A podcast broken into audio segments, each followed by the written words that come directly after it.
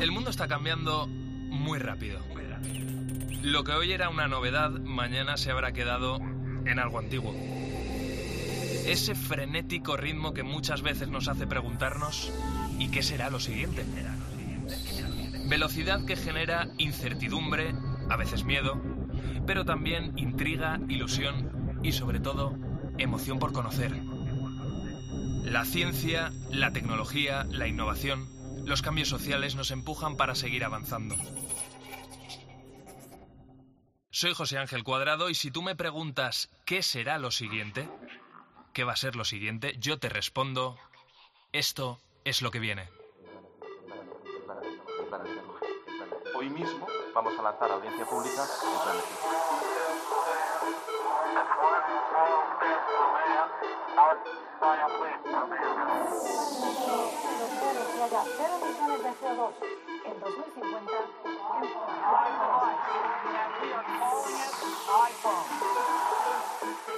que haya cero emisiones de CO2 en 2050 El comité ha llegado a una conclusión científica clara. Es una vacuna segura y efectiva. La tercera misión de SpaceX se ha acoplado con éxito En la COPE. José Ángel Cuadrado. Lo que viene.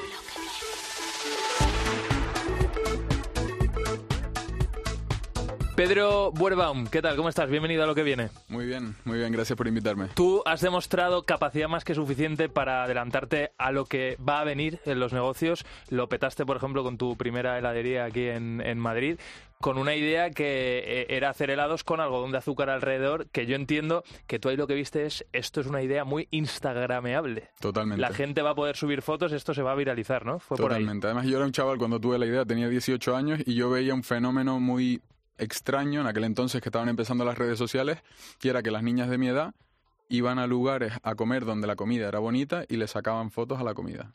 Y dije, bueno, pues si esta es la forma de popularizar un negocio, habrá que hacer un helado, en este caso, muy instagramable, muy Pinterest, Sí. y, y funcionó. Ahora llevas meses eh, también con un podcast, eh, Wallcast, que por cierto lo recomiendo ya a todo el mundo, eh, donde tienes más de medio millón de suscriptores en YouTube, por Sí. ejemplo, solo en YouTube, ¿eh? porque luego hacéis clips y los compartís en TikTok, en Instagram, pero estábamos hablando, estáis creciendo a una velocidad de, vamos, es una locura. Es una barbaridad, una barbaridad. Además, lo noto, no solo los números, porque, bueno, los números son un, un indicativo, pero al final estamos acostumbrados como seres humanos a, interacciones sociales, ¿no? Entonces yo vivo en Tenerife y vengo pues una vez al mes o dos veces al mes a, Madrid y es como que cada vez que regreso lo noto más en la calle, que te van parando, te van parando, te van parando. Y ahora has detectado algo que hasta ahora era muy complicado para la mayoría de personas, que era invertir en startups, en empresas emergentes.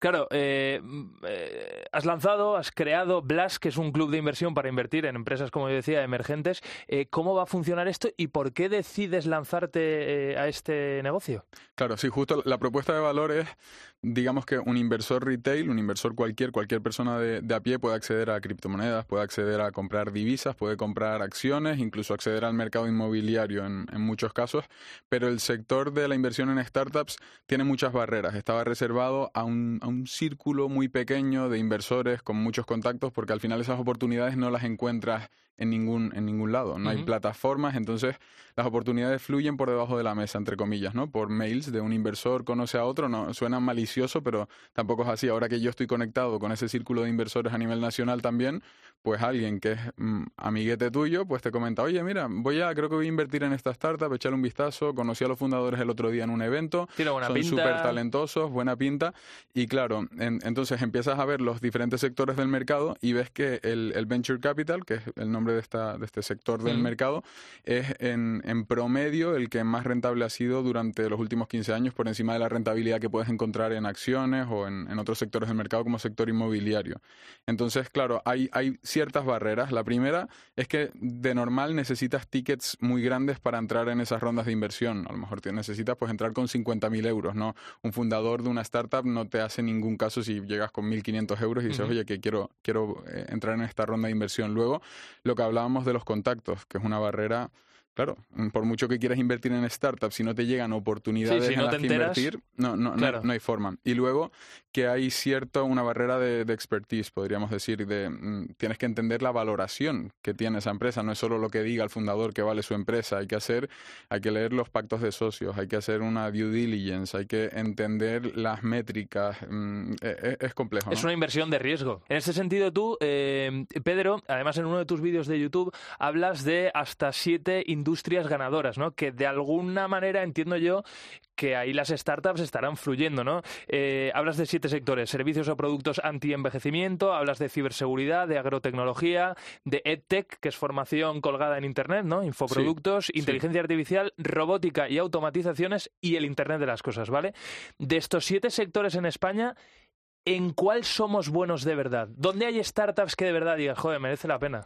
Claro, esto es un vídeo que hago yo más a título personal de industrias que me parece que tienen mucho futuro, pero realmente el mundo de, de la inversión en startups, del venture capital, no buscamos como ese bloque de talento nacional, sino que se basa en detectar players individuales. A lo mejor, por ejemplo, Factorial, que es un caso muy sonado, estuve el otro día en el, en el podcast de ellos, ahora son unicornios, es decir, están valorados en más de mil millones y no es que España o Barcelona, ellos están en Barcelona, sea un ecosistema especialmente bueno o talentoso para los recursos humanos, pero ellos pues han tenido el talento, la capacidad y los medios para desarrollar su idea y convertirse en una empresa de más de mil millones, ¿no? Entonces, estos son sectores que, por ejemplo, a mí la ciberseguridad, cada vez tenemos más activos online, wallets con criptomonedas, mm, nuestros datos, información, fotos en la nube, de todo. Entonces, todo lo que sea, y creo que estamos o, so- o somos menos, o sea, muy poco conscientes de los peligros que hay realmente y estamos muy poco protegidos. Cuando escucho algo sobre ciberseguridad, por ejemplo, pues ya tienes un, un 10% de preferencia de mi atención a la hora de analizar tu, tu deck. Eh, de todas formas, Pedro, por ejemplo, eh, por detenerme en otro de los sectores de los que hablas, la inteligencia artificial, ¿no?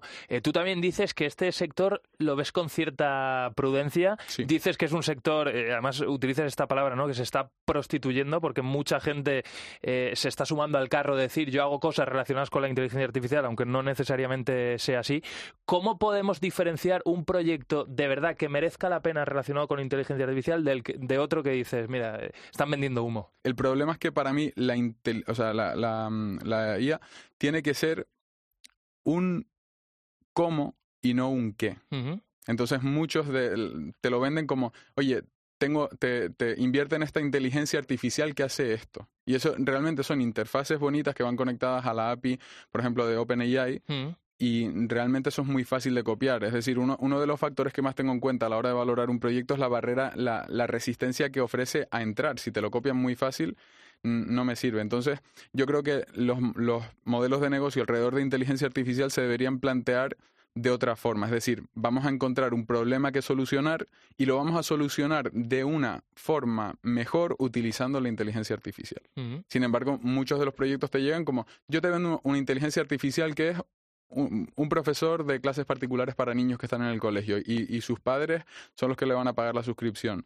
Digo, esto no es más que una interfaz bonita, una página web que va conectada a donde va conectado ChatGPT, que está prompteado para que diga, oye, actúa como un profesor con estos conocimientos, no te salgas de aquí. O sea, tiene un prompt complejo detrás, pero no es más que eso, y eso es muy fácil de copiar. Hoy, por cierto, aquí en lo que viene, en unos minutos, vamos a hablar con una persona que sabe mucho de inteligencia artificial, que tiene un podcast especializado sobre esto para hablar del lío que han tenido en OpenAI con Sí. la salida de. Bueno, se, se cargaron al CEO, a Sam Altman, a los cinco días ha vuelto otra vez. En fin, vamos a entender, vamos, vamos a saber quién es esta persona, de dónde venía y qué es lo que ha pasado y, sobre todo, eh, qué, qué había detrás de todo esto, a qué se tenía miedo, ¿no? Ahora enseguida lo vamos a analizar aquí en, en, en lo que viene. Vamos a hablar de otra burbuja. Eh, Pedro, yo no sé si sigues manteniendo inversiones en criptos, en criptomonedas. Eh, después de todo lo que ha pasado, eh, ¿merece la pena seguir poniendo la mirada en, en- en este sector? Digo, después de algunos castañazos que se ha pegado mucha gente. Te hablo de varios amigos míos que metieron mucha pasta en algunas criptos, mucha pasta para nosotros, 3.000 euros, y que hoy en día les quedan 500 o 600, es decir, han perdido mucha, mucho dinero. A ver, el, el tema de las cripto, yo siempre soy muy partidario de diversificar. O sea, a la hora de invertir, y no solo en diferentes clases de activos, sino también en diferentes países, divisas, en diferentes industrias, eh, diversificar en, en general, ¿no? Entonces, a nivel mío de, de portfolio personal, yo sigo teniendo interés en cripto y sigo manteniendo cripto. Lo que pasa que al ser algo tan volátil y de tanto riesgo, para que te hagas una idea, yo meto de lo que de lo que genero, o sea, de mi excedente, digamos, lo que quiero llevar al mercado para colocarlo, un 5%. Entonces, es algo que, bueno, también me gusta estar invertido siempre porque tienes un, un, ojo. En el momento que quitas el dinero de la mesa, ya te desconectas por completo a veces, pero es algo simbólico para, para mí. O sea, son inversiones pequeñas que tengo ahí y que de momento no tengo, no tengo intenciones de variar ese porcentaje. Eh, eh, oye, em, una última cosa, eh, Pedro, ya por, por despedirnos, sin entrar en cuestiones políticas, yo aquí dejo la política a un lado, ¿eh? pero sí que como eres emprendedor y estás relacionado de startups y de gente que está invirtiendo y que está arriesgando su propio dinero, quería que me dijeras si nuestro país ahora mismo lo pone fácil o difícil a la hora de emprender y de invertir. A ver, la verdad, a la hora de emprender, hombre, es complicado la presión impositiva, la, la, presión fiscal. Es verdad que la inversión en startups, hasta los primeros 100.000 euros en, de inversión en startups, tienen unas deducciones fiscales que sorprendentemente son interesantes en, en España. Pero bueno, hombre, al final yo como emprendedor he sufrido también lo que es el, cómo te aprietan y veo, no hay más que mirar a mi alrededor y hablar con las personas de mi alrededor que a lo mejor son autónomos, no tienen por qué ser súper empresarios, pero es verdad que Hombre, se podría poner mucho, mucho, mucho más fácil. Mm. Mucho más fácil. ¿Por dónde se podría empezar? Para mi gusto, hay un error de concepción en el que o sea, se piensa en, en, general que subiendo los impuestos se recauda más. Pero, por ejemplo, Donald Trump bajó los tipos impositivos y aumentó la facturación. Es algo como que, parece impensable. Pero claro, cuando tú aprietas demasiado, mm, vemos lo que pasa, que se te va. La gente se, se, se, va. Los profesionales y sobre todo las grandes empresas, los, bueno, lo vemos en, Andorra. Ahora tengo que ir este fin de semana. Hay un hub allí de personas con que, que voy a ir a dar con con todas ellas. Y joder, son personas que mueven mucho dinero y es dinero que se escapa del país. A lo mejor sería mejor mm, conseguir un poco menos de porcentaje y mantenerlos en el país que no mm, dejar que se te vaya la riqueza por todas partes. Y luego al final, ¿qué pasa? Que cuando se, se vende el discurso de esto que lo paguen los ricos y los ricos se van, la factura queda sobre la mesa. ¿Y para quién queda? Pues va quedando para la clase media que cada vez va siendo menos clase media al mismo tiempo. Entonces se crea un círculo vicioso que se hace bastante complicado. Creo que ha quedado bastante, bastante claro. Bien. Pues Pedro Buerbaum, eh, estás ahora mismo con tu último proyecto, que es Blast, ese club de inversión para que cualquiera pueda apostar por nuevas empresas y pueda echarles un cable también y sumarse a esos proyectos. Estás con Wallcast, en fin, que tienes muchas cosas encima de la mesa. Ha sido un lujo escucharte y muchas gracias por pasarte aquí por lo que viene. Muchas gracias, ha sido un placer. En COPE, lo que viene. José Ángel Cuadrado. Manuel Martín Loeches, catedrático de psicobiología en la Universidad Complutense de Madrid. Manuel, ya amigo de este programa, ¿qué tal? ¿Cómo estás? Bienvenido a lo que viene. ¿Qué tal? Muy bien. Oye, es un lujo volver a escucharte. Eh, hoy, si te parece, vamos a adentrarnos en el apasionante mundo del cerebro, de nuestro cerebro, eh, a raíz de, de, tu último libro, que la verdad que tiene un título muy sugerente. ¿De qué nos sirve ser tan listos. Yo, la primera pregunta que te lanzo es, es muy directa y me afecta a mí. Yo tengo 33 años. Eh, ¿Mi cerebro ya no va a dar para más? Eh, eh, ¿Lo que no haya hecho hasta ahora ya no lo puedo recuperar? No, mira, yo recuerdo un ejemplo que me pusieron hace muchos años, ¿no? Que Cervantes escribió Quijote después de los 50 años. Y, y, mira, yo tengo 59 y todavía sigo haciendo cosas. No, no, de hecho, afortunadamente, eh, hay que decirlo así, el cerebro eh, va ganando en experiencia. El cerebro siempre está modificándose. Lo que pasa es que eh, va aprendiendo cómo es el mundo hasta los aproximadamente 25 años. Bueno, siempre va aprendiendo cómo es el mundo, ¿no? El mundo es muy, es muy complejo. Pero sobre todo, el aprendizaje más importante se produce hasta los 21 o 25 años, depende de la persona eh, y ahí ya se consolidan muchos conocimientos que van a servir para luego pues eh, eh, enfrentarnos a la vida y, disfrutar de ella y, o sufrirla, ¿no? Eh, pero siempre siempre va a haber posibilidades sobre eso que ya se ha sentado a esa edad eh, introducir cosas nuevas, ¿no? El cerebro, si algo lo, caracteriza, entre otras cosas, es que es muy flexible, está continuamente cambiando. De hecho, si yo mañana me acuerdo de esta entrevista de hoy o de cualquier cosa que haya pasado nueva hoy, es porque se han realizado nuevas conexiones en el cerebro, conexiones que podemos ver, que, que dejan una huella física, ¿no? Eh, se, han, se han roto, se han eh, eliminado otras conexiones. Es decir, el cerebro, su fisionomía, su anatomía, en definitiva, microscópica, eso sí, se está modificando continuamente. Y eso quiere decir que siempre, hasta que nos muramos, podremos hacer cosas nuevas, podremos innovar, podremos, eh, podemos hacer muchas cosas eh, importantes. Mm. Pero sí que es cierto, Manuel, eh, y eso se puede leer en, tu libro, lo he leído yo, que lo explicas muy bien, que hay como una serie de etapas críticas, ¿no? Donde nuestro cerebro, de alguna manera, se desarrolla más fuertemente, ¿no? Te, lo digo sobre todo hablando de los primeros periodos de nuestra vida, ¿no? Cuando somos niños. Y yo en ese, cuando estaba leyendo esa parte de, de tu libro, no sé por qué me venía a la mente eh, ese niño que vive en un país menos desarrollado eh, que el nuestro, por ejemplo, y que no tiene acceso a la misma comida eh, que nosotros, ¿no? A mí me sorprendía porque yo no lo había leído que efectivamente hay determinados alimentos que refuerzan la capacidad de nuestro cerebro en esos primeros años de vida. Bueno, es que estás hablando de, niños que viven en otros países, pero es que incluso en el nuestro. Bueno, efectivamente, es verdad. Efectivamente. Hay niños que viven bajo pobreza eh, o que incluso tienen recursos, pero los adultos que están al cargo de ellos no, no se los proporcionan o no en las cantidades adecuadas en cuanto a alimentos, ¿no? Es decir, tienen una dieta desequilibrada. Y eso es algo que ocurre, en todas las sociedades, evidentemente en algunas más que otras, ¿no? Y sí que es cierto, eso es muy importante además, es, lo que además trato en el libro, ¿no? Eh, que en esas primeras etapas eh, ocurren lo que llamamos periodos críticos en el sentido de que son eh, sumamente importantes y si no se han proporcionado en esos primeros años de vida eh, las materias eh, orgánicas necesarias para construir los ladrillos del cerebro, que son las conexiones entre las neuronas, ¿no? que son proteínas, que son grasas, que son una serie de sustancias que necesita el cerebro. De ahí lo necesario de esa dieta equilibrada que contenga todas esas sustancias pero además de la alimentación necesitamos experiencias. Mm. Eh, cualquier sistema perceptivo en el cerebro, que es de lo primero que madura en el cerebro, es decir, el, sistema visual, el auditivo, el táctil, por ejemplo, tardan entre 5 y 7 años en madurar. Quiere decir que necesita el niño tener experiencias completas durante todo ese tiempo, durante todos esos años, para que el sistema perceptivo esté bien afinado al mundo exterior, es decir, sepa lo que es la perspectiva, sepa eh, cómo los objetos eh, cambian de textura en función de su evolución, en función de cómo los tocamos, de cómo los tiramos, eh, cómo cambia su tamaño visualmente en función de la distancia. Todo eso hay que aprenderlo y hay que asimilarlo.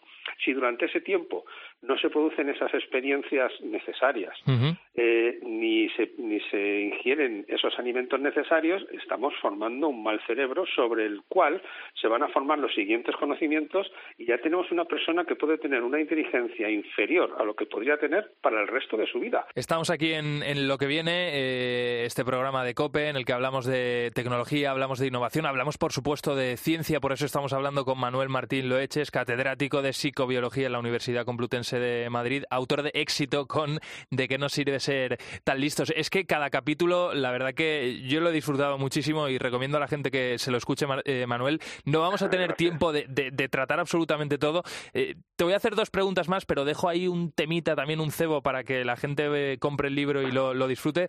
por ejemplo, tú explicas qué se activa en, en nuestro cerebro con las adicciones, ¿no? Y por qué nuestro cerebro desea algo que sabe que nos va a destruir, que la verdad que es una paradoja. Pero bueno, eso lo vamos a dejar ahí y que la gente lo, lo describa, si te parece. Lo que sí que me parece eh, curioso eh, tratar contigo y sobre todo que nos expliques es eso que algunos eh, pensamos o que se dice mucho por ahí de aprendemos más del error que del acierto. Eso se suele decir mucho en el deporte, ¿no? Cuando un equipo llega a una final y, la pierde te da mucha pena, pero bueno, el consuelo suele ser, bueno, de esta vamos a salir porque vamos a aprender, ¿no? Realmente eso en la historia ha sido así, por ejemplo, con la ciencia. Sí, sí, siempre. De hecho, eh, la ciencia, y yo creo que quizá de manera muy destacada respecto a otras disciplinas, otras formas de, eh, en fin, a otros dominios, digámoslo así, ¿no? De, nuestro mundo, es la que se mueve en base a errores, en base a, irse equivocando, porque precisamente lo que va buscando es errores, además los busca a propósito. Y lo que hace la ciencia es propone que la realidad es de cierta manera y va buscando no eh, pruebas que se lo confirmen, sino pruebas que se lo desmientan, lo busca a posta y si no las consigue, pues se va manteniendo esa idea, ¿no? Que, que, de momento no se ha descartado, pero va buscando la forma de descartarlas, la va buscando activamente y mientras no se pueda descartar, pues se va quedando con esa idea. Entonces esa, esa, es, esa es la cuestión, los errores se enseñan, los, si realmente aparece un error, se reconfigura nuestro nuestro modelo del mundo, nuestro modelo de una parte de la realidad y, y, eso es eso es avanzar hacia adelante. Entonces los errores evidentemente pueden ser muy buenos y su ejemplo está, como dices, en la ciencia. La ciencia avanza gracias a que ha cometido y busca cometer errores. Y el último tema que vamos a tocar contigo, Manuel, es el de leer el pensamiento, que además es uno de los últimos capítulos de, de tu libro, que es muy sugerente también. Eh, tú mismo lo, lo, reflejas así, ¿no? Es, se trata de una utopía que persiguen los neurocientíficos. Es verdad que eh, sí se ha dado algún paso y de alguna manera leer el pensamiento completamente no, pero sí algo de información se puede tener, ¿verdad? Cuéntanos en, qué casos concretos. Sí, no, se pueden leer bastantes cosas. Eh, a ver, el pensamiento. Primero hay que entender, ¿no? Que, ¿A qué entendemos por pensamiento? Porque muchos creemos normalmente que pensar consiste en hablarse a sí mismo, ese habla interior pero no necesariamente, o sea, sí, forma parte, eso forma parte de lo que es, de lo que es pensar y de, hecho regula y articula muy bien el pensamiento, pero se puede pensar con imágenes, se puede pensar con sonidos, se puede pensar sin necesariamente articular un lenguaje interior. En cualquier caso, de cualquiera de las maneras que pensemos, las máquinas van aprendiendo ya a, leer eh, a partir de la actividad cerebral, a leer lo que pensamos, a interpretar lo que pensamos. Están consiguiendo grandísimos avances y fíjate, gracias a la inteligencia artificial. Es decir, la inteligencia artificial, eh, como decía antes, es capaz de, de digerir una cantidad inmensa de datos y de ahí sacar unas conclusiones, es decir, aprender de esos datos e interpretar los nuevos datos que vengan. Eso lo puede hacer un ser humano, pero a cabo de muchos años y de mucho esfuerzo, ¿no? Mientras que la inteligencia artificial lo puede hacer en cuestión de minutos. Pues eso es lo que se está haciendo. Se está enseñando a, la inteligencia artificial a interpretar, a digerir datos de la actividad cerebral de las personas mientras piensan y a continuación cuando ya han aprendido, les puedo poner el, aparato de inteligencia artificial otra vez a la persona y adivinar qué es lo que está pensando en imágenes, qué es lo que está pensando en su voz interior. Y además, en algunos casos, de una manera bastante precisa, eh, donde, por ejemplo, en cuestión de imágenes, eh, y es una utopía que yo he pensado muchas veces, ¿no? Porque me parece súper curioso. Uno puede estar pensando en, imagínate, en una película, me imagino una película que voy a rodar el año que viene o el guion de una película, entonces me imagino escenas, me imagino, yo qué sé, batallas, me imagino eh, tensiones entre dos personajes, me imagino un paisaje y tal, y todo eso lo puede estar la máquina a su vez produciendo, eh, produciendo esas imágenes con más o menos acierto, de momento acierta bastante, no un 100%, pero sí bastante, y llegará un momento en que su, fidelidad a las imágenes que yo tengo en la cabeza va a ser bastante grande. En, este momento estamos en una fidelidad bastante grande. Eh, llegará un momento en que será, vamos, eh, prácticamente fiel. Yo podré rodar una película solo pensándola. La verdad que es apasionante. Eh, eh, yo me imagino que habrá gente que, estará pensando ahora mismo que es inquietante también, pero yo estoy en el lado de los que piensa que todo esto de la inteligencia artificial eh, es una pasada, es una locura y desde luego está cambiando ya el, mundo. Manuel, pues ha sido, como siempre digo, ha sido un placer escucharte, ha sido un placer leer tu último libro, ¿De qué nos sirve ser tan listos? Manuel Martín Loeches, catedrático de Psicobiología en la Universidad Complutense de de, Madrid. Como este mundo es tan apasionante, el del cerebro, te vamos a volver a llamar si te parece lo que viene en cuanto haya algún tema interesante que tratar. Muy bien, pues para mí ha sido un placer y te agradezco mucho esta entrevista. Lo, he pasado muy bien y cuando queráis, por supuesto, aquí estoy a vuestra disposición. Cuídate mucho. Un abrazo. Hasta luego. Igualmente, un abrazo. En COPE, lo que viene. José Ángel Cuadrado.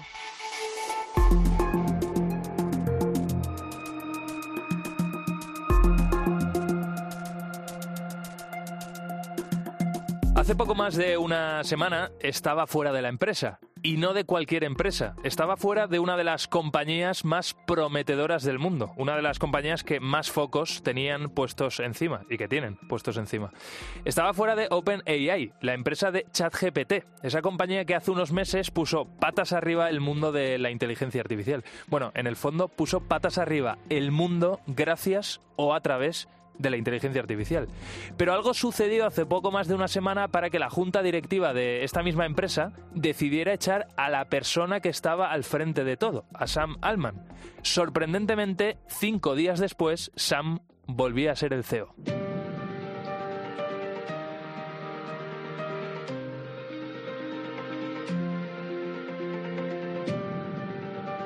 Matías, eh, ¿qué tal? ¿Cómo estás? Bienvenido a lo que viene. Muy bien, encantado. Muchas gracias por tenerme aquí. Oye, Matías, ¿tú hubieras hecho como Sam? ¿Hubieras vuelto como CEO de la empresa después de que te hubieran apartado? Sin duda, con la importancia que tiene la empresa, peleándola hasta el final, como él. Eh, muy bien, muy directo. Matías Tavia, eres editor de Shataka, eres presentador del podcast de inteligencia artificial Monos Estocásticos. Es el podcast número uno eh, sobre inteligencia artificial. Yo lo sigo desde hace tiempo y lo recomiendo a todo el mundo. Y estás ahí con tu compañero Antonio Ortiz eh, contando las últimas novedades, hablando de, este mundo y desde luego quien nos siga sabe todo sobre esta tecnología. Así que, como eres un gran experto, yo te he llamado para que descubramos algunas claves ¿no? de todo lo que ha pasado estas semanas. Antes que nada, si te parece, ¿quién es Sam Altman? Eh, es decir, eh, explícanos de dónde viene, qué ha hecho antes de estar en, la empresa de ChatGPT. Eh, no sé, ¿qué, se sabía de él? Pues la, verdad es que es un tipo bastante peculiar, ¿no? De buena familia, estudia en Stanford, pero como tantos otros empresarios que fundan su startup, abandona sus estudios universitarios en Stanford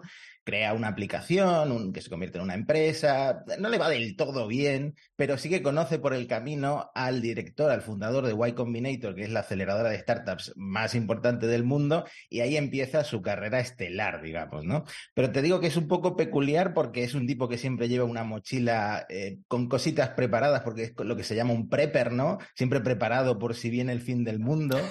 Eh, pero ah, por lo demás es un empresario con una visión Mm, y, unas aspiraciones muy grandes. Ha fundado empresas, como por ejemplo una empresa de fusión nuclear, se mete en cosas complicadas.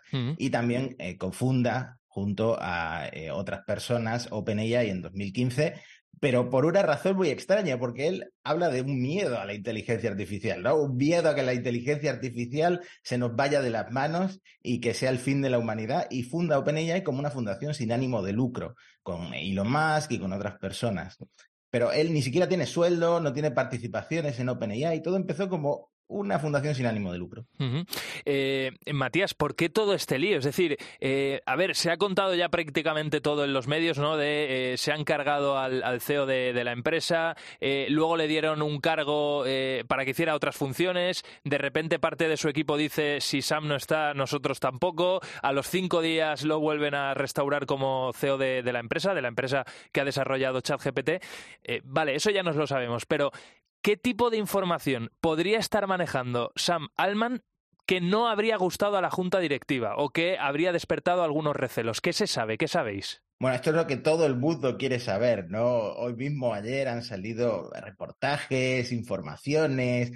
Por ejemplo, hay un proyecto Q-Star secreto dentro de, de OpenAI que aparentemente supone un avance técnico muy importante y que puede llevar a desarrollar modelos de inteligencia artificial mucho más sofisticados. Entonces había internamente empleados que estaban preocupados por este avance porque creen que OpenAI, dirigida por Sam Altman, no tiene los mecanismos necesarios para evitar que esa tecnología se vaya de las manos. Estos empleados escriben una carta al Consejo de Administración advirtiéndoles de esto, pero varias fuentes dicen, no, a ver, esto no ha sido la razón por la que hemos echado o hemos intentado echar a Sam Altman. Entonces, hay muchas, muchas, muchas teorías. Mm. Eh, Matías, una última cosa. Estábamos hablando de, esta empresa, pero para 2024, es decir, bueno, es verdad que queda un mes y medio. Para los próximos meses, ¿no? Eh, ¿Hay alguna otra empresa que debamos tener en cuenta y que se sirva de la inteligencia artificial para desarrollar X en determinados sectores? Eh, ¿Algo que tú tengas en el radar que merezca la pena?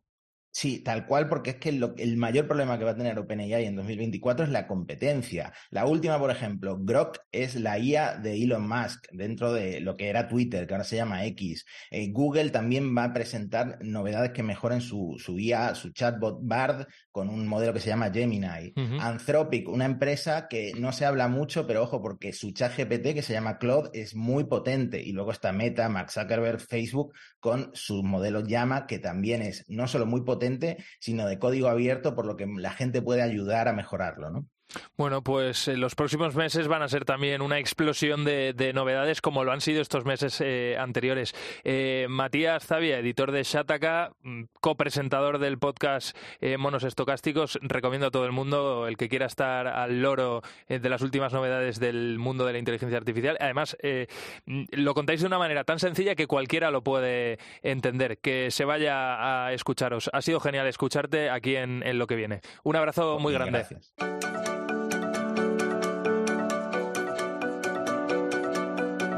Que se hayan concedido 14 millones de euros, 14 millonazos de euros como subvención para construir un complejo en Tarragona destinado a la producción de hidrógeno, hidrógeno verde, sostenible, ya demuestra que aquí hay algo de futuro porque es mucho dinero. Y es que el hidrógeno lleva bastante tiempo sonando como una alternativa sostenible a los combustibles fósiles, como una alternativa a esas energías más contaminantes. ¿De qué energía se trata? ¿Cómo se obtiene? ¿Quiénes están liderando esta transición? Y sobre todo, ¿algún día cargaremos nuestros coches de manera masiva? Porque ya se están cargando algunos, pero de manera masiva con el hidrógeno? Lo vamos a descubrir en los próximos minutos.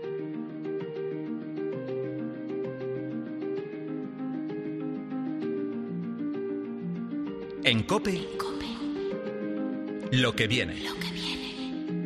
José Ángel Cuadrado. Franz Bestol, portavoz de Life. ¿Qué tal? ¿Cómo está? Bienvenido a lo que viene. Hola, gracias. Bienvenido. Oye, eh, antes que nada, Franz, eh, ¿de dónde, eh, cómo se consigue el, hidrógeno? ¿Cómo es el proceso para obtenerlo? Bueno, aquí tenemos que diferenciar entre hidrógeno gris, que podríamos decir es el, hidrógeno de toda la vida, con el hidrógeno verde. Yo me centraré en el verde. ¿eh? Sí, que, es, el suyo, que es el suyo. Sí, es el mío. A ver, el, hidrógeno verde principalmente se, se, produce con agua y con energía renovable.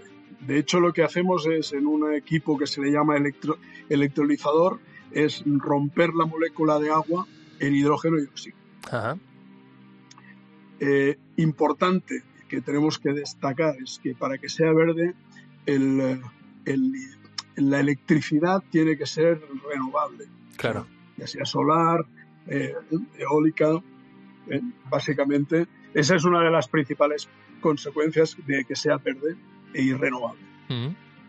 Eh, estamos hablando con Franz, lo decía yo, es portavoz de Life, es una de las empresas líderes en, Europa en la producción de hidrógeno verde, como nos dejaba bien claro.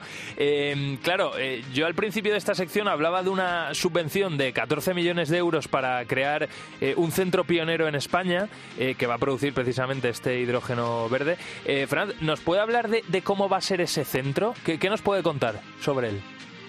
Bien, a ver, es, es un centro de producción de hidrógeno renovable donde lo hemos diseñado básicamente para suministrar por tubería parte de su producción a unos clientes que están cercanos a nuestra planta de producción y luego tenemos una línea de producción que se va a envasar en camiones que le llamamos contenedores para suministrar a clientes que estén en la región pero que no se pueden conectar por tubería. La, planta de producción se basa en, eh, con electrolizadores, son tres electrolizadores. Eh, porque nos entendamos, eh, la planta va a producir hasta 5 toneladas de hidrógeno al día. ¿Que eso es mucho o es poco para la gente que nos está escuchando? Por hacer alguna comparación. Para que nos comparemos, si nos comparamos con la, con la producción de hidrógeno gris que hay actualmente en una refinería, pues es muy poca cantidad. Si nos comparamos con las plantas de producción de hidrógeno renovable que hay actualmente en, España, pues es una planta ya importante. Es una planta 5 toneladas y es una producción interesante. Vale. Vale. Em, luego, otro de los, de los temas interesantes para abordar con, con usted, eh, hace, hace ya un tiempo eh, anunciaban la producción de los primeros kilos de hidrógeno verde en el Atlántico, en, en una plataforma em, que es la primera planta eólica del mundo con la capacidad de producir hidrógeno verde en alta mar. La planta está ubicada cerca de Nantes, en, en Francia. Eh, ¿Cómo es esa? ¿Usted ha estado lo primero en esa planta o no? Sí, sí, estuve el día de la inauguración y la conozco. La conozco ¿Y, y cómo es? Eh, ¿A cuántos kilómetros está de la costa? Pues está como unos 20 kilómetros de la costa. Ah, La, la- la característica principal de este, de este equipo es que está en una plataforma flotante eh, y está conectado directamente a un aerogenerador que también es flotante eh, y estamos produciendo, bueno, pues eh, cada vez que hay viento, pues nosotros producimos hidrógeno. ujú. Y bueno, es una planta característica principal e importante, como no puede ser de otra forma. El agua viene del mar, o sea, tiene un sistema de tratamiento de agua un poquito más, eh, más eh, complicado que si estuviéramos en tierra, Ujú. porque claro, tienes que tratar, eliminar toda la parte de la sal de- del agua. Sí. Y eh, la otra característica importante, que es, que es para, para lo que la hemos puesto en marcha, ¿no? Es pues para, para tomar la máxima experiencia para hacer grandes producciones en alta mar. Mm. Eh, eh, Franz, eh, claro, la gente que, nos esté escuchando ahora mismo eh, quizás esté haciendo la pregunta de, muy bien, el hidrógeno verde, se está hablando mucho del hidrógeno como una alternativa a, mm, los carburantes que tenemos hoy en día, ¿no? La gasolina, ¿no? Pero esto, ¿por qué no ha llegado antes y por qué no se está acelerando el proceso de, de transición? ¿Qué está pasando? A ver, lo primero que tenemos que analizar es que mientras no éramos conscientes del daño que hacíamos al, cli- o sea, al, al planeta quemando los, eh, eh, los fueles, eh, sol- o sea, los, todo lo que viene que libera CO2, eh, no nos preocupábamos por otras alternativas. A ver, el, el hidrógeno como tal existe desde hace muchos siglos, lo conocemos desde hace muchos siglos, y sus aplicaciones también eran conocidas. ¿Qué pasa? Que cuando eh, hacer esa transición, pues cuesta dinero, cuesta inversión, hay que invertir en nuevas tecnologías, como puede ser las pilas de combustible, eh, como puede ser la mejora de los depósitos de almacenamiento de hidrógeno, y eso es todo un proceso que no se hace en dos días. Y en este momento, pues estamos en ello, estamos en un proceso muy interesante, ya tenemos muchas aplicaciones donde se está consumiendo hidrógeno renovable, eh, por ejemplo, en carretillas elevadoras, hay centros eh, logísticos, nosotros suministramos, por ejemplo, uno eh, cerca de nuestras plantas en Francia, que funciona, todas las carretillas funcionan con hidrógeno. Y aquí, pues bueno, se- es- lo que hemos conseguido es evitar la, la emisión de, de CO2. Eh, Franz, una última pregunta y está relacionada con, con la que le hacía anterior y, a lo mejor le meto en algún aprieto. Eh, que la transición no esté siendo todo lo rápido eh, que, deseamos eh, todos tiene que ver con la fuerza, con la presión que están ejerciendo los países de Oriente Medio que al final tienen el control sobre los yacimientos y la producción de, de petróleo. Ahí, ahí hay un lobby que, que va a costar tiempo derribar. A ver, yo te respondería de otra forma. Todos los cambios son difíciles. Entonces, ya, ya no sea, no solo la parte de, pues por ejemplo, el tema de la movilidad, pues, eh, ostras, nos tenemos que cambiar el coche. Pues todos estamos acostumbrados a poner gasolina, ir con gasolina. Eh, si hay un lobby o no, no sé, yo no soy quien para decirlo.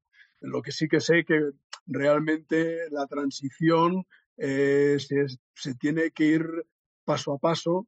No es solo tener hidrógeno, sino también disponer de vehículos que sean económicamente rentables. Eh, se está trabajando mucho eh, pues, eh, en la optimización del consumo en estos vehículos.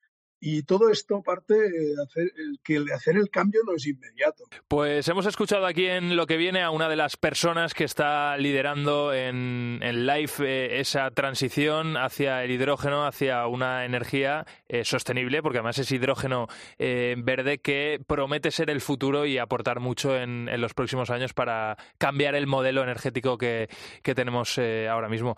Franz, ha sido un lujo escucharte y, y gracias por explicarnos de esta manera también, también hecha qué es el hidrógeno verde, cómo se obtiene y qué estáis haciendo vosotros para desarrollar este, este modelo. Un abrazo muy grande, que vaya muy bien. Muchas gracias a vosotros. Un abrazo. En COPE, lo que viene. José Ángel Cuadrado. Como cada semana aquí en, lo que viene hacemos un repaso de las startups made in Spain más prometedoras y uno de los proyectos que traemos hoy es algo diferente a lo que hemos ido trayendo en el resto de programas porque vamos a olvidarnos eh, durante unos minutos de eh, inteligencia artificial, de avances en medicina y vamos a hablar de otro tema pero que sigue siendo muy muy potente y como siempre para ello llamo a nuestro startupero de confianza que es Pablo Garrido. Pablo, ¿qué tal? ¿Cómo estás? Bienvenido a lo que viene. ¿Qué tal, José? Mira, pues hoy te traigo una historia personal y curiosa. Esto de hoy pues, te va a sorprender porque a los sobre todo a los amantes de las zapatillas más exclusivas. Vale. Seguramente para todos aquellos que les gusta el mundo de las zapatillas, este proyecto que te voy a presentar le parezca de lo más interesante. Se trata de New Cop y su fundador, David Camprubi, desde muy joven ya tenía esta idea en mente. Con 16 años, él ya compraba zapatillas y era tanto para su uso personal como para revenderlas en otros negocios y él pues quería evitar a toda costa las largas colas que siempre hay en estos casos. Entonces creó New Cop, una tienda de venta de zapatillas con edición limitada, y cuando una zapatilla se agota en un local, ellos la tienen allí. Su modelo de negocio es Omnicanal, tienen tienda física en Barcelona y Madrid y también una tienda online. Pero un dato muy curioso es que en el último año han vendido más de 9.000 zapatillas. Joder, David Camprovi, fundador y CEO de New Cop. ¿Qué tal? ¿Cómo estás? Bienvenido a lo que viene. Un placer, muchas gracias. Oye, David, entonces esto ha sido eh, pasar un hobby o eh, un, una idea personal ¿no? que tenías tú en, en, algo profesional. Sí, sí, total. Ahora el 100% de mi vida está dedicado en esto y empezó como un hobby y como poder ganarte eh, algo pues para ir a tomar algo con tus amigos y poca cosa más. Y al final ha acabado siendo pues el proyecto de mi vida de momento. Mm. Ahora si te parece descubrimos el, proyecto eh, en general, pero antes que nada, eh, David, estamos hablando de zapatillas casi de edición limitada, bueno, casi no, edición limitada, casi zapatillas de coleccionista, ¿no? Eh, ¿Cuál es la zapatilla más cara que, que podemos encontrar en tu negocio y la zapatilla más cara que tienes tú en tu casa? Mira, la zapatilla más cara que puedes encontrar en mi negocio son unas Jordan 1 con una colaboración con la marca de lujo Dior, que pueden rondar los 14, 15 mil euros. no está nada mal. sí, pero bueno, eso, es, un, caso muy excepcional. Pero esas son para vender, ¿no? La, que, la, que más cara, eh, o sea, la más cara que tienes tú en tu casa, ¿cuál es? Mira, la más cara que tengo yo en mi casa es una Air Force 1, que es una zapatilla muy clásica, eh, en colaboración con Louis Vuitton, otra marca de lujo tipo Dior. Eh, y no me la he puesto nunca, la verdad. Y el valor de esta zapatilla debe estar en torno a los 4 o 5 mil euros. Pero nunca me la he puesto. Nunca te la has puesto. Me dolería demasiado. Ya, ya, ya. Bueno, aunque sea dar una vueltecita por casa, ¿no? ¿O tampoco? Tampoco, tampoco. Oye, una cosa muy importante en, vuestro caso y que seguramente la gente que acuda a vosotros es porque ha superado esa barrera es el tema de saber si una zapatilla es verdadera o no. Eh, que no sea una falsificación, ¿no? Eh, que sea auténtica, original. ¿Vosotros cómo garantizáis esto? Bueno, al final es, eh, al final es ganarte la confianza del cliente, ¿no? Es transmitir al cliente la tranquilidad de que cuando entran o en tu tienda física o en tu página web, ellos desde el primer momento vean eh, que esto es un negocio legítimo, porque hay, lamentablemente hay muchísimas réplicas, eh, cada vez hay más, eh, sobre todo en Internet, y, y nosotros, obviamente, ponemos todo lo que ponemos a la venta, tenemos la certeza de que es original, pero siempre intentamos a través de nuestro diseño de las tiendas, a través de la experiencia del usuario en redes sociales, en la página web, que vean que eh, es un sitio serio donde lo que compras es real, es auténtico. Al final hay muchas tiendas eh, también que aunque vendan auténtico, la experiencia del usuario es mediocre y entonces creas ese sentimiento de desconfianza al cliente. Entonces nosotros lo que hemos optado es vamos a transmitir el máximo de confianza posible en todos los inputs que se pueda eh, al cliente. Mm. Oye, David, de todas formas, dos cosas. ¿eh? ¿eh? una, ¿cómo te enteras tú cuando una marca va a sacar una edición limitada eh, de X pares de, zapatillas, ¿no? ¿Y cómo es el proceso para adquirirlas? porque me imagino que también vuestro, vuestra diferencia con el resto no es que vosotros podéis acceder a ese mercado que es tan limitado, compráis esos pares y luego los, los vendéis, ¿no? Los ponéis a disposición del resto de clientes. ¿Cómo es ese proceso? Sí, mira, lo primero es, obviamente tienes que saber qué zapatilla se va, se va a agotar y por tanto puedes revender tú en tu tienda. Y esto siempre sigue unos patrones, digamos. Eh, no, no, es que salgan zapatillas aleatorias, sino que suelen ser diferentes modelos concretos y van sacando nuevos colores de esos modelos. Entonces, si los modelos, si los colores anteriores se han agotado y han tenido reventa, tú sabes que probablemente eh, el color nuevo que sale del mismo modelo, va a pasar lo mismo. También tienes que mirar, pues al final, eh, la zapatilla te la compras con lo que te la puedes poner, ¿no? Y siempre una zapatilla que sea más fácil y más combinable con todo, pues se venderá mejor que una eh, de colores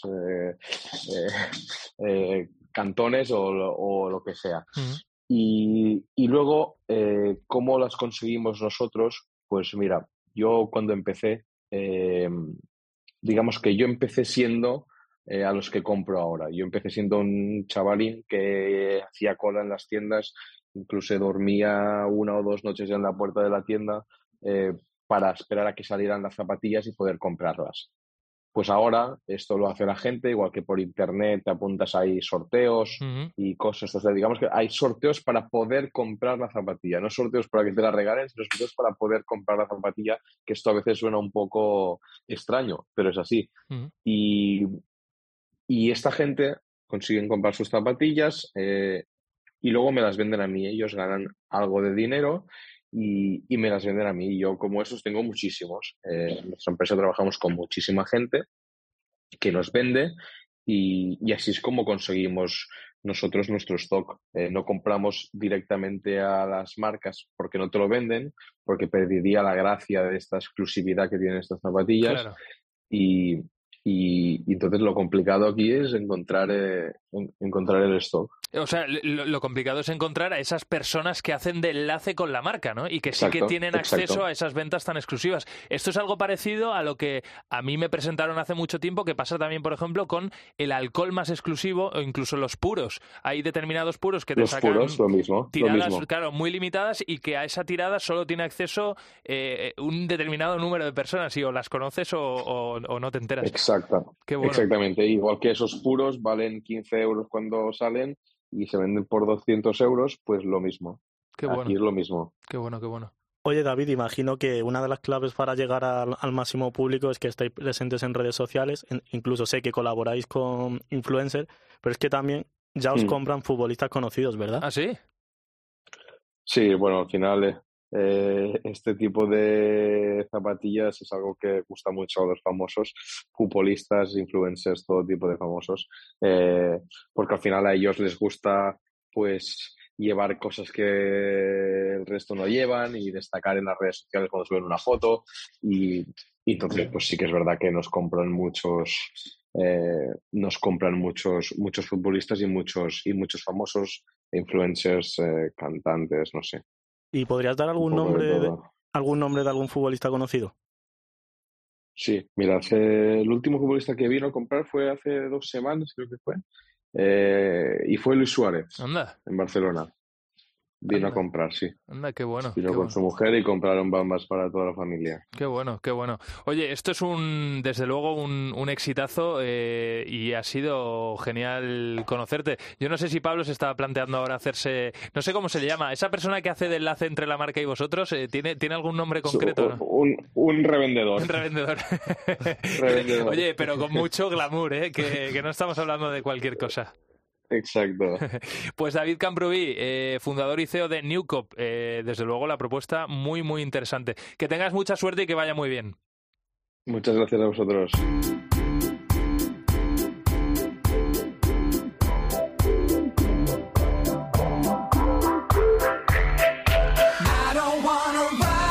Pues hasta aquí la ciencia, la tecnología, el futuro en, lo que viene en este programa de la cadena COPE, en el que intentamos presentarte cuál va a ser el futuro a medio y largo plazo, nuestro futuro, el futuro de la humanidad, el futuro de, la sociedad y adelantarnos, ¿no? Poder tomar decisiones con todo esto que te contamos. Espero que los contenidos hayan sido de tu interés. Los puedes recuperar, por supuesto, en nuestra página web. Solo tienes que buscar en programas lo que viene. Ahí está colgado el podcast y, por supuesto, los mejores contenidos los tienes también en las redes sociales de esta casa de Cope. Hasta siempre.